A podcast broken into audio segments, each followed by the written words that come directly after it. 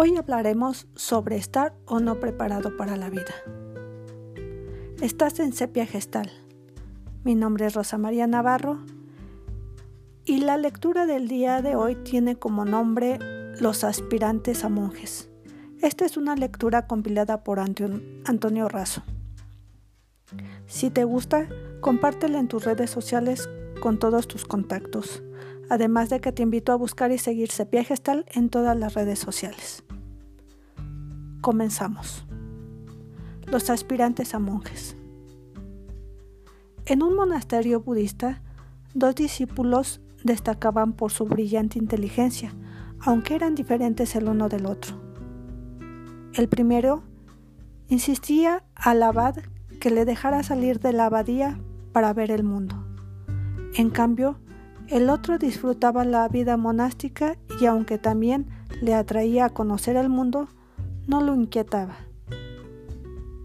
Un día, el abad les anunció que había llegado el momento de ponerlos a prueba, de modo que viajarían por el mundo durante todo un año. Al día siguiente, al amanecer, abandonaron el templo.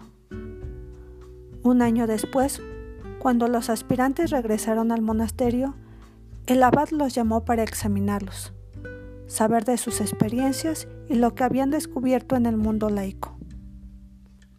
El primer joven alumno que ansiaba conocer el mundo material dijo, La sociedad está llena de tentaciones, es casi imposible meditar ahí afuera. Para practicar el zen no existe mejor lugar que el monasterio.